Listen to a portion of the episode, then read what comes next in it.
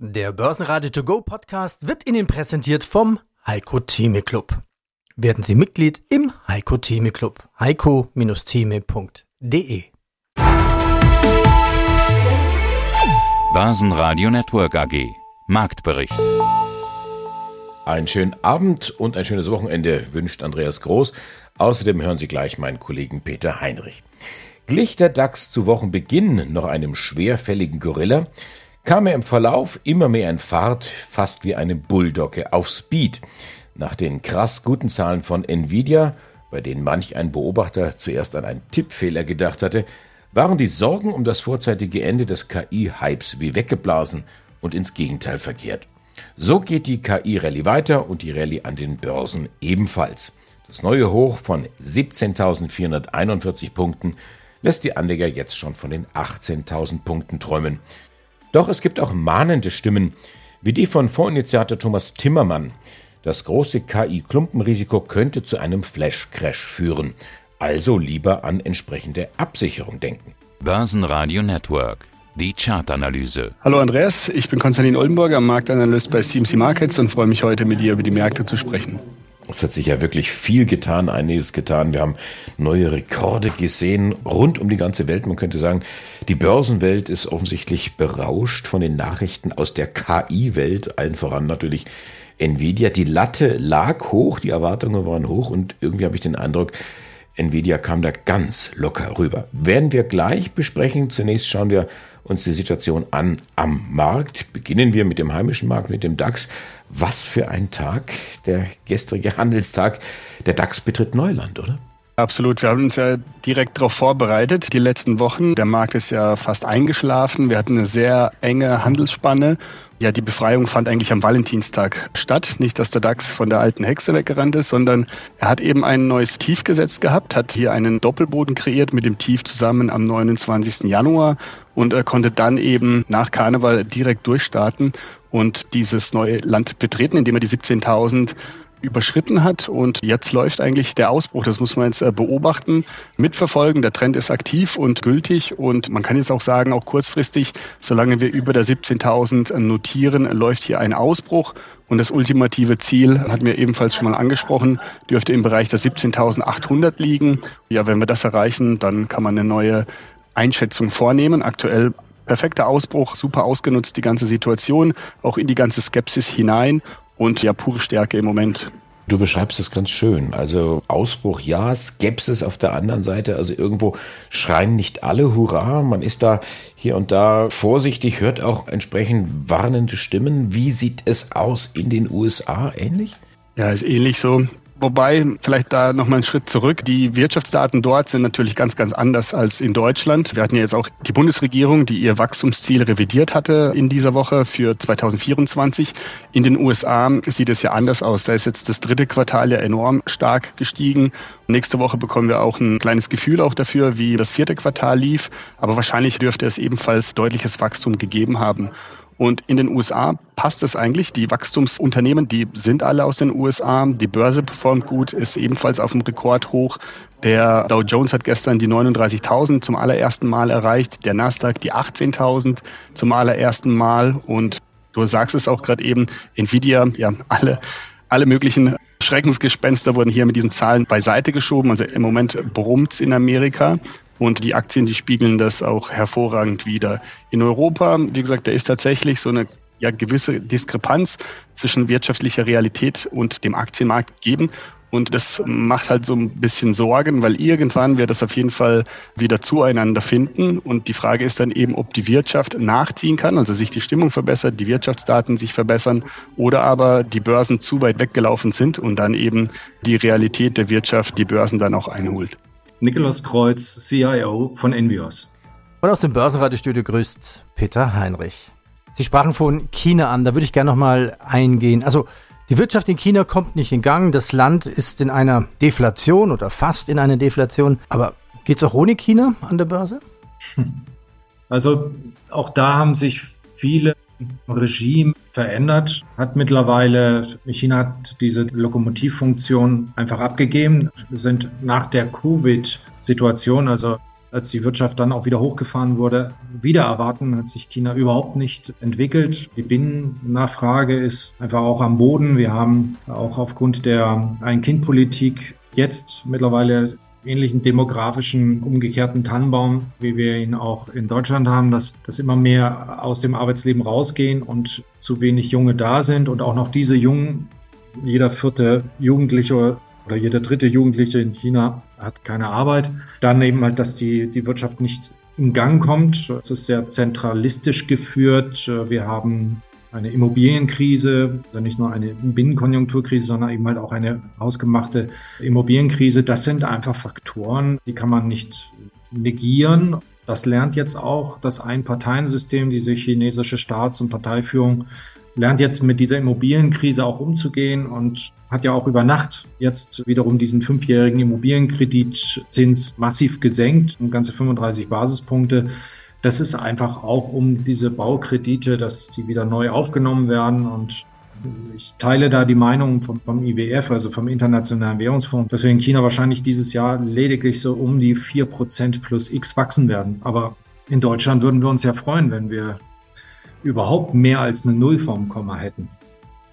Ja, was heißt das jetzt alles für die Börsen? Das heißt, ist China vielleicht günstig, ein Einstieg oder ein indirekter Faktor, dass China die Börsen gar nicht mehr so anschieben? Aber wenn wir jetzt die Kurse anschauen, KI getrieben, alles, die Börsen funktionieren auch ohne China. Ja, aber man darf nicht vergessen, dass es auch eine der, der wichtigsten Wirtschaftsnationen darstellt, dass auch die politischen Machtverhältnisse sich immer auch mehr in Richtung Asien entwickeln. Das ist ja auch einer dieser großen sieben Trends zusätzlich zur zunehmenden Digitalisierung, wie wir ja schon lange drüber gesprochen haben, und auch die Dekarbonisierungsanstrengung flüchtet eben halt auch sehr viel Geld auch in die asiatischen Regionen. Der Markt grundsätzlich, Festland China, hat jetzt einfach auch sehr, sehr viel äh, an Fehlern lassen. Das, also, das jetzt eigentlich eine sehr, sehr schöne Bodenbildung sehen. Das kann eine, sich zu einer Bodenbildung aus, auswachsen und mit vielleicht diesem Stimulus auch und dem zunehmenden Zutrauen kann sich daraus was sehr Positives entwickeln. Also ich bin da auch immer der Freund der Fallen Angels Theorie, dass man, wenn man sich breit aufstellt und das vielleicht auch vor Ort, also sogenannten Langnasen im aktiven Management oder sich eben halt in breiten Indizes äh, bewegt, Shenzhen oder Hang Seng oder was auch immer, dann kann man eigentlich nicht so viel machen, wenn man es mit beimischt, weil auch da darf man das Potenzial einfach von China nicht, nicht vernachlässigen.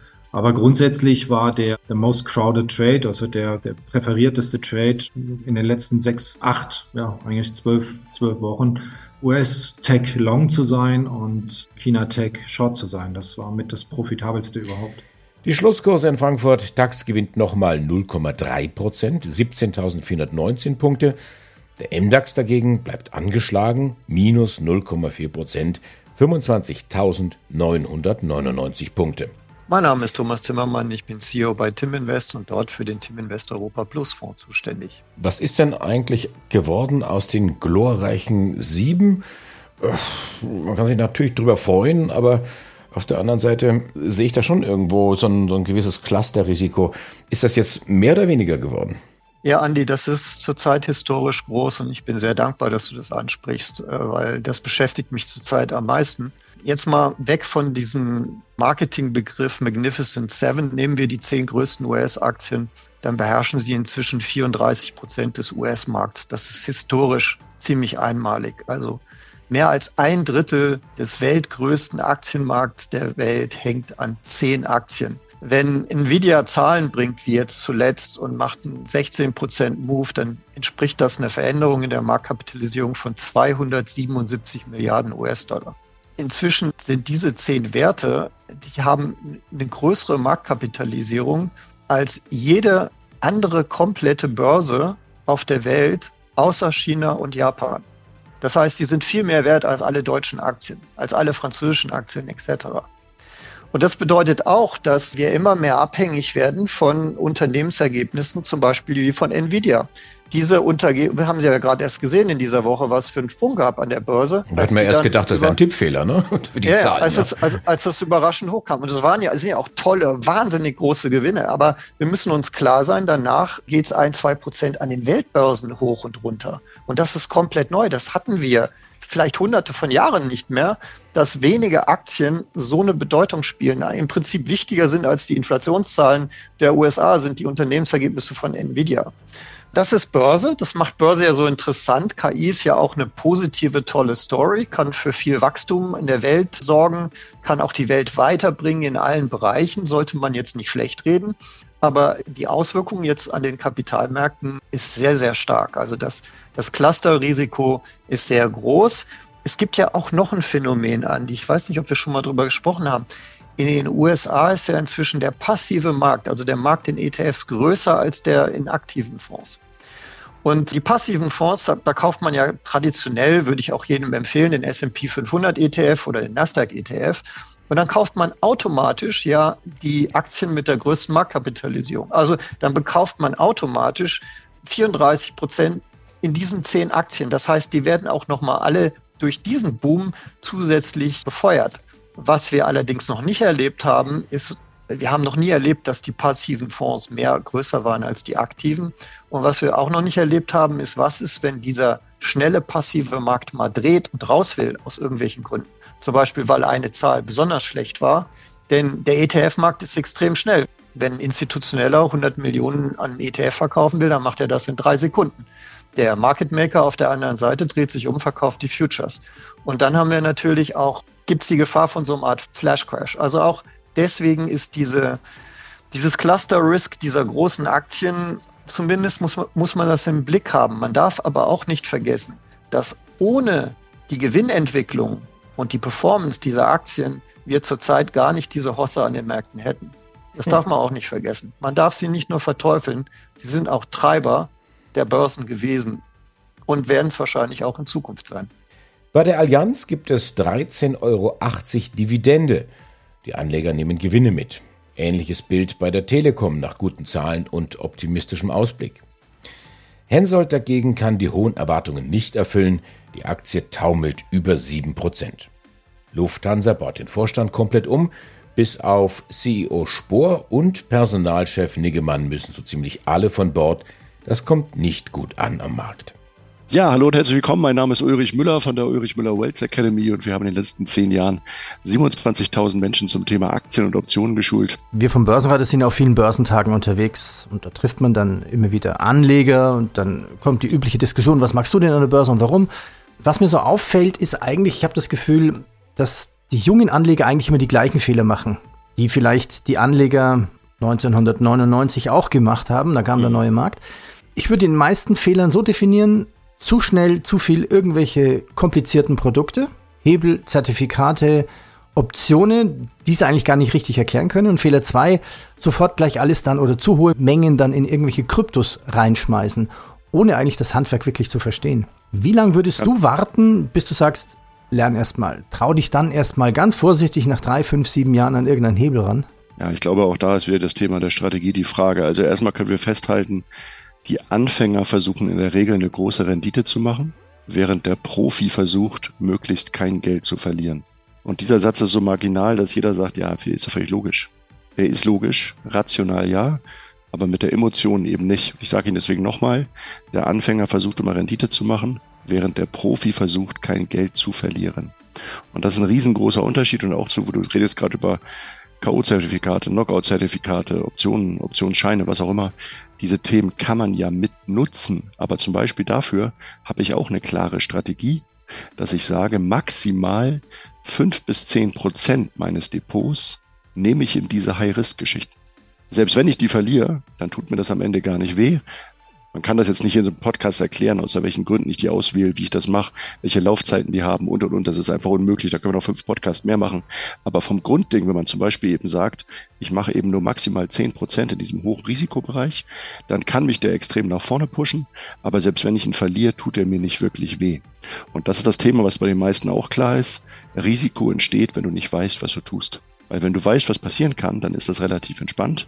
Und deswegen sage ich auch für diese Geschichte hohe Risiken. Auch Kryptos zum Beispiel ist meine persönliche Meinung, irgendwas zwischen drei und zehn Prozent, je nachdem wie viel Risiko du gehst, würde ich in Kryptos investieren. Das heißt, man könnte als Grundstrategie sagen, 80 Prozent nehme ich für ETFs, Fonds und Einzelaktien. Vielleicht nehme ich bis zu zehn Prozent in hohem Risiko, nämlich Optionsscheine und K.O.-Zertifikate und so weiter. Und vielleicht nehme ich zwischen 5 und 10 Prozent noch in dem Bereich für das Thema der Kryptos. Bei den 80 Prozent bitte nicht vergessen, irgendwas zwischen 10 und 30 Prozent habe auch ich immer im Cash, damit, wenn es ein Stück weit zurückkommt, ich eben Geld habe, um nachzulegen. Und da siehst du, nur mit diesen zwei, drei kleinen Regeln plus dem des Diversifizierens eben ein bisschen aufzuteilen mit einer gewissen Einstiegsstrategie, haben wir drei, vier, fünf kleine Regeln, die man sich kurz aufschreiben kann, mit denen man sehr entspannt anfangen kann. Und damit wird man über die nächsten Jahre auf jeden Fall gutes Geld verdienen. Und das ganze Interview hören Sie auf börsenradio.de oder in der kostenlosen Börsenradio-App. Dann schauen wir uns jetzt das Thema schlechthin an. Nvidia, ein Hype, ein Run hat sich da aufgebaut in den letzten Monaten, ja fast zwölf Monaten muss man sagen. Und Nvidia in dieser Woche mit den Zahlen, wie haben die geliefert, was haben die geliefert? Kurz vorher hat man ja gedacht, oh, jetzt kommt da irgendwo was ins Rutschen, aber nachbörslich ist das Rutschen gestoppt worden und ganz ins Gegenteil verwendet worden. Wir haben Allzeithochs gesehen. Die Zahlen gestern, für mich hat sich so ein bisschen angefühlt wie, wie Tippfehler, die da veröffentlicht wurden. Es sind einfach brutale Zahlen, überall dreistellige Zuwächse gegenüber dem Vorjahr, aber auch gegenüber dem Vorquartal enormes Wachstum und auch der Call, du sagst es gerade, am Anfang war die Reaktion eher eher mau, also gar keine, teilweise minus ein Prozent nachbörslich gehandelt. Aber dann kam der Earnings Call und der CEO ja, hat dann dementsprechend die Prognose bestätigt, sogar erhöht und auch die Nachfrage mal beschrieben. Und er meinte eben, dass Nvidia noch mehr Chips verkaufen kann. Allerdings ja kommen sie nicht ganz hinterher, aber die Gewinne werden trotzdem gesteigert. Somit ist noch kein Engpass hier gegeben, aber die Nachfrage ist da. Von daher perfekt das Ganze umgesetzt. Auch vom Aktientrend. Der ein oder andere hat jetzt durch zwei, drei schwache Tage im Vorfeld jetzt dieser Zahlen schon gedacht, ah, die bröckeln, das ist zu hoch, die Erwartung und Nvidia wird daran praktisch scheitern. Und das ist nicht passiert. Und das Tief, was wir jetzt vor den Zahlen gesehen haben, das ist auch ein kleiner Marker aktuell. Solange wir über diesem Tief bleiben, kann die Rallye weitergehen. Hier kann man natürlich jetzt diese runde 1000 Dollar Marke benennen. Ist jetzt noch kein richtiges Chart-Ziel. Ich habe hier ein Ziel von 960. Wenn es eben oder solange es eben über diesem Hoch bei 660 liegt und darauf könnten wir uns dann, dann einstellen, dass wir in diesen Bereich hineingehen und das ist erstmal alles. Wie gesagt, das ist wie ein Güterzug aktuell. Da sollte man vorsichtig sein mit konträren Meinungen, eher Bestätigungen abwarten, bis man eben äh, tatsächlich eine Pause hier dann bei Nvidia ausrufen kann. Und es ist ja nicht nur ein Güterzug, es sind ja eigentlich fast mehrere. Also die ganzen Tech-Werte, die schon im Vorfeld davon profitiert haben, da hat sich ja eine ganze Armada an Zügen irgendwo in Bewegung gesetzt. Wird das jetzt auch so weitergehen? Droht da jetzt die, in Anführungszeichen, Fortsetzung der, der Tech-Rallye? Also von Ernüchterung äh, sehe ich relativ wenig. Ja, es ist eine klassische Übertreibungsphase, vor allem jetzt in, in vielen dieser Chip-Werte. Du sagst auch richtig, man kann super Mikrocomputer, das ist ja noch eine verrücktere Story, wenn man sich das mal anschaut, vor allem was da jetzt seit Jahreswechsel praktisch getan hat. Die Aktie hat sich fast verfünffacht. Somit ist Nvidia hier noch ein kleines Kind dagegen. Da kann man jetzt noch beliebig viele Werte nennen, die eben aus diesem Chip-Bereich oder Chip-Sektor eine ähnliche Performance aufweisen. Und hier heilt praktisch der Preis die Manie. Irgendwann wird das Ganze ausarten in eine reine Spekulationsblase. Die Erwartungen werden dann natürlich auch zu hoch, weil wenn man Erwartungen erhöht, muss man liefern. Wenn die nicht geliefert werden, steigt das Enttäuschungspotenzial. Und dann zeigt sich auch, äh, selbst wenn Nvidia weiterhin Rekorde schreiben würde, also was Gewinn und Umsatz angeht, bedeutet es nicht automatisch, dass die Aktie dann weiter genauso in diesem Maße performen wird. Und äh, das sollten halt eben Anleger definitiv berücksichtigen. Die Zahlen an sich sind nicht immer Spiegelbild des Kurses, weil oft eben eine zu krasse Hype-Situation entsteht und eben sehr viel heißes Geld, kurzfristiges Geld in diese Aktien strömt und irgendwann eben eine Korrektur nötig sein wird, die entweder über die Zeit, also dass lange Zeit gar nichts passiert, ja korrigiert wird oder dass tatsächlich der Kurs dramatisch abverkauft. Und wenn man sich diese Kursverläufe anschaut, ist wahrscheinlich beides irgendwann mal richtig und darauf sollte man sich halt in Zukunft definitiv vorbereiten in diesem Sektor. Viel Geld scheint auch geflossen zu sein in den Bitcoin. Seit ja, einem Jahr hat sich der Kurs mehr als verdoppelt. Allein in diesem Jahr sind es, glaube ich, auch nochmal knapp 20 Prozent. Wir sind jetzt über 51.000 US-Dollar. Also das Allzeithoch bei über 60.000 ist nicht mehr allzu weit entfernt. Also man spürt fast das Verlangen, genau diesen Punkt äh, zu erreichen. Ja, es fehlt noch ein Stück und ja, trotz dieser ganzen ETF-Euphorie, wir haben zwar die 50.000 überwunden, fehlt so eine gewisse Dynamik. Es kann sein natürlich, dass einiges bereits vorweggenommen wurde, beziehungsweise eben jetzt äh, so eine Konsolidierungsphase auf sehr, sehr hohem Niveau entsteht und Anleger jetzt zum Beispiel auf das nächste große Event warten. Das dürfte jetzt in knapp sechs, sieben Wochen, also Mitte April circa dann entstehen, dieses Halving. Und hier sagt man ja oft, weil es jetzt eben dreimal geklappt hat, danach steigt immer der Kurs, weil eben das Angebot reduziert wird oder das Mining eben schwieriger wird.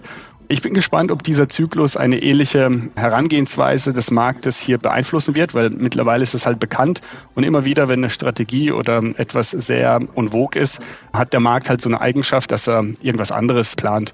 Und äh, das kann sein, dass eben ja, ruckartige Bewegungen äh, Leute verunsichern, vielleicht sogar aber auch dieser Aufwärtstrend plötzlich endet. Und wir wissen ja, dass bei bestimmten Marken, wenn die unterschritten werden, hier aus einem Bullenmarkt auch ein Bärenmarkt werden kann. Und das sollte dementsprechend auch eine Erinnerung sein an Anleger, dass es keine Einbahnstraße ist und dass man hier auf jeden Fall auch ja darauf achten soll und ja vor allem nicht all in wie bei jedem Finanzwert agieren sollte. Ich bin Andreas Groß, die Stimme von Börsenradio. Ich wünsche Ihnen einen schönen Abend, ein schönes Wochenende. Vielleicht finden Sie ja Zeit und Gelegenheit, uns weiter zu empfehlen, uns zu verlinken oder uns besonders positiv zu bewerten. Börsenradio Network AG. Marktbericht.